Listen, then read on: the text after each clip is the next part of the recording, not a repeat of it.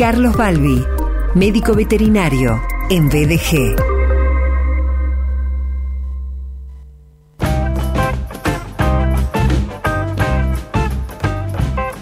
Hola Carlos querido, bienvenido, buen día, buenas tardes. Buen día Sergio, buen día, buen día para todos. Bueno, bueno, ¿almorzaste ya? Todavía no. No, pero no puede Vamos, ser. ya en cualquier momento vamos a parar un segundo y almorzar. Sí, no, no hagas como yo en este sentido. Eh, no comas rápido. Hoy comí, almorcé aquí en la radio, como almorzamos todos los días, eh, en menos de cinco minutos. No. Eh, Sí, sí, sí, sí, sí, sí. No, no, no. Hay que tomarse por lo menos, digo yo, 15 minutos, 20. tranquilo, para poder hacer una buena digestión. Claro, exactamente, exactamente. Y hablando de alimentos y hablando de nutrición y digestión, es realmente nutritivo eh, el curso online Primeros Auxilios para Perros de Trabajo y Mascotas que vas a volver a brindar durante el mes de agosto, tal como lo hiciste en 2020. Exactamente, tenemos la fecha para el 4 de agosto para iniciar, vamos a iniciar online, aunque parece que hay un poquito más de claridad al final de- del túnel. Cada vez eh, parece que la cosa va, vamos a poder llegar a hacer una clase presencial o práctica, Sí. eh, ojalá Dios quiera fin de año. ¿eh? Sí.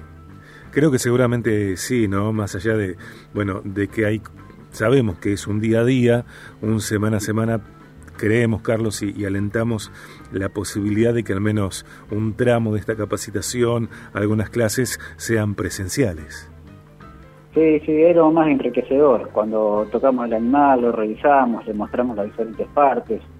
La verdad que es lo más enriquecedor. Uno puede, yo he practicado RCP, por ejemplo, de humanos, Sí, con muñecos y todo, hasta que un día lo tuvimos que practicar entre nosotros, con, eh, practicando, ¿no? sí, Eh, y bueno, y uno se empieza a hacer preguntas en situaciones eh, reales que realmente cómo sería la cosa. Y bueno, eh, no es lo mismo tener el animal, tocarle, tocar, contar las costillas, ver cuál es la parte de la costilla que más se abre, es donde hay que hacer las compresiones torácicas externas, saber abrir la, la boca, estirar la lengua para afuera, un montón de detalles que uno los puede simular en un muñeco o verlos en clase teórica online, pero no es lo mismo hacerlo en práctica.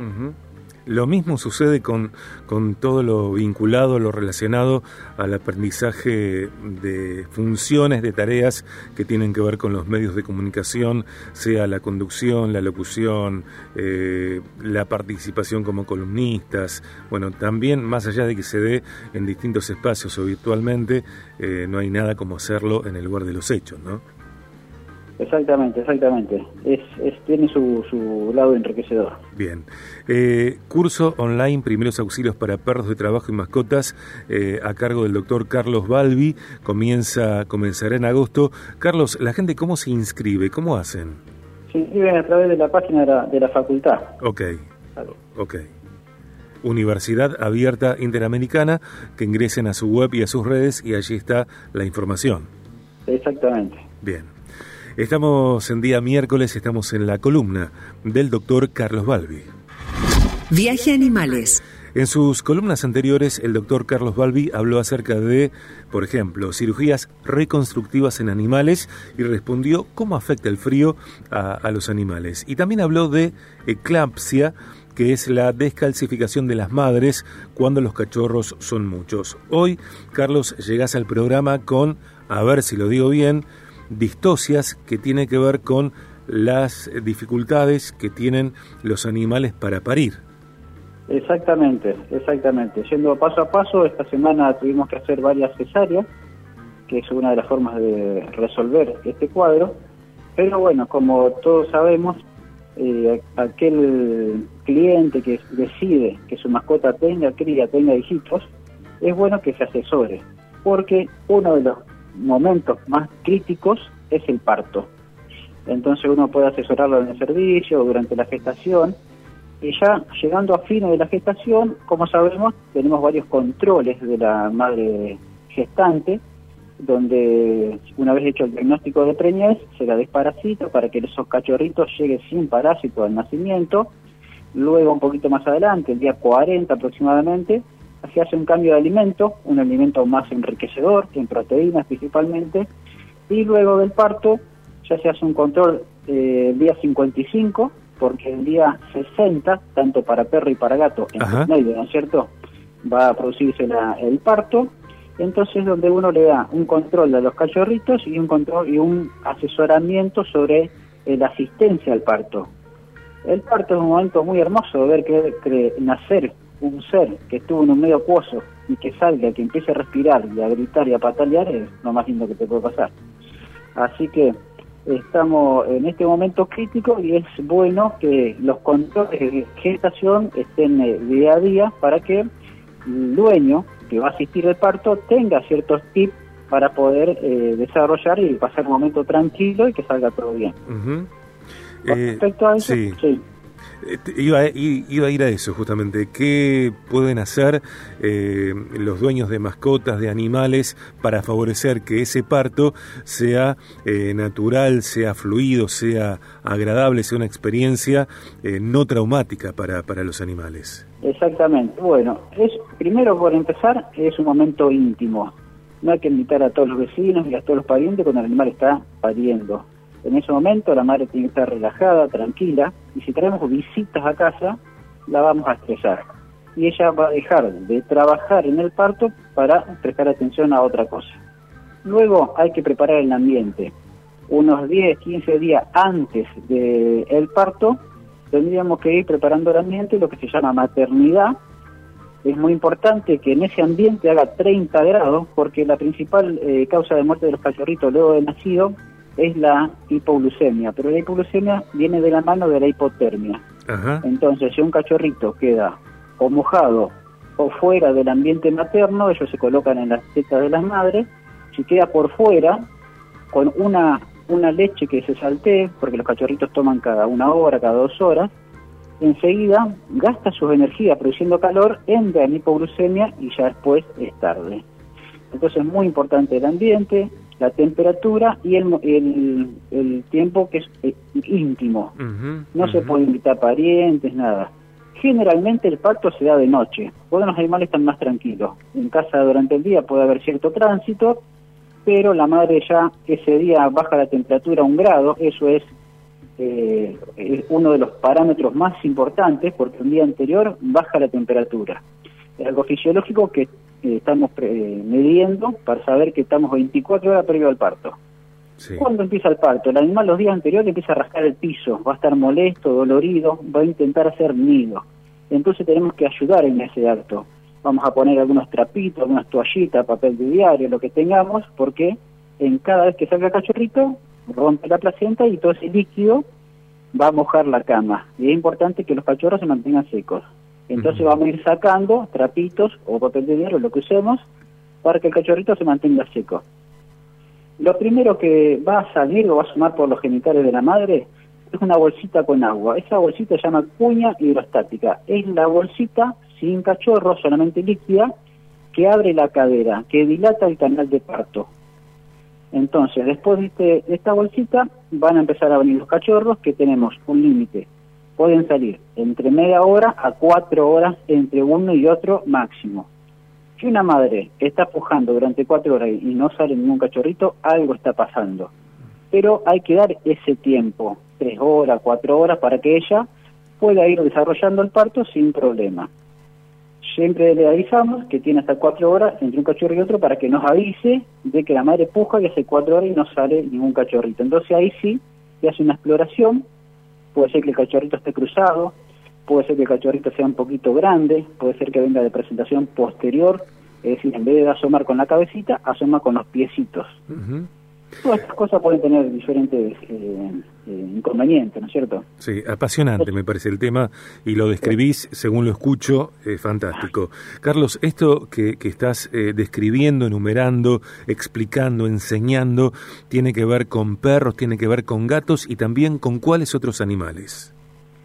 Mira, yo vengo del campo, antes de empezar veterinaria, antes de empezar la secundaria, viví en el campo mucho tiempo, entonces justamente he asistido a partos de caballos, de vacas, de ovejas, y son todos muy parecidos. Lo que cambia es la cantidad de, cachorritos que nacen. Cuando tenemos una raza chica tipo caniche, vamos a tener cuatro, máximo cinco cachorritos, y cuando tenemos un ovejero alemán, vamos a tener 12, 14, entonces ya cambian los tiempos.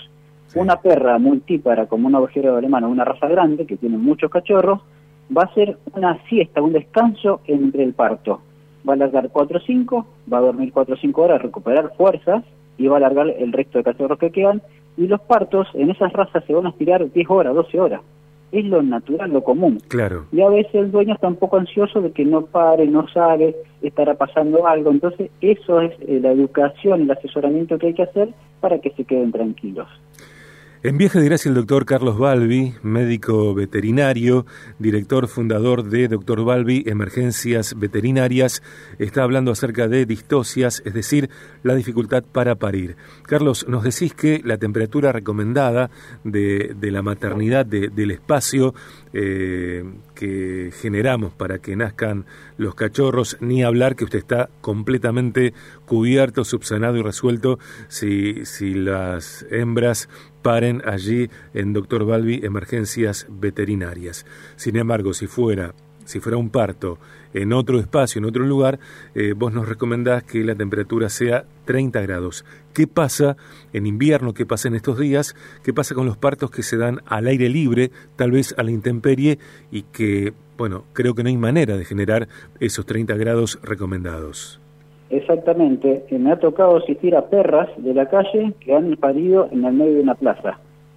Y naturalmente lo que hace la perra es hacer un, agujero en el piso, cavar, va pariendo y va poniendo los cachorritos en agujero y ella se acuesta arriba, produciendo el abrigo que necesitan. En línea general los, los perritos van a intentar eh, buscar un nido seguro, ocultarse, buscar un ambiente seguro que generalmente me ha pasado también en el campo, que los cachorritos están escondidos en el galpón, en el último rincón. Es que justamente la madre busca un lugar íntimo, que no haya ningún, ninguna amenaza eh, a su alcance. Y esto hay que saberlo leer, porque a veces en casa tenemos cuatro o cinco perros, y una va a parir. Y no, si son amigos de toda la vida, compañeritos, bueno, en el momento del parto tiene que estar sola no puede entrar ninguna otra persona, ni perro, ni compañero, ni nada, porque en ese momento es una amenaza para su cachorro y punto. Así lo lee la madre. Y se pone nerviosa, deja de pujar y empieza con otros problemitas. Bien, bien. Y también otras cositas que tenemos que tener en casa siempre a mano, es una toallita de mano, un toallón, porque ya te digo este tema de que el cachorrito quede mojado, es muy importante, hay que secarlo. El cachorro se seca colocándolo dentro de nuestra mano, sobre todo la cabecita y el tórax, a 45 grados y mirando hacia abajo, y con la otra mano y la toalla le vamos a frotar la espalda. Esto va a hacer que los líquidos que están en los pulmones puedan salir por la naricita.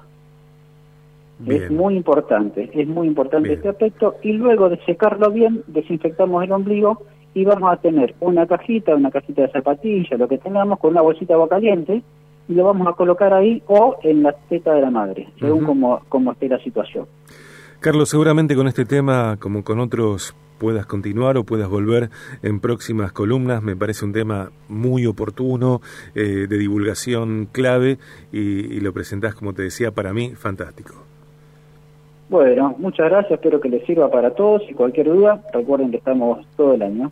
Claro que sí.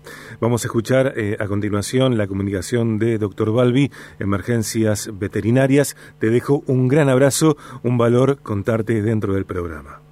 Gracias, Sergio, y un saludo para todos. Buena semana. Abrazos.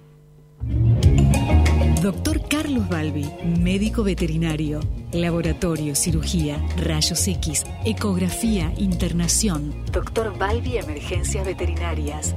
Consultorio y domicilio las 24 horas. Richeri 1033, 438 2330. Y las 24 horas al 341 5 975 108. doctorbalbi.com.ar. En redes, Doctor Balbi.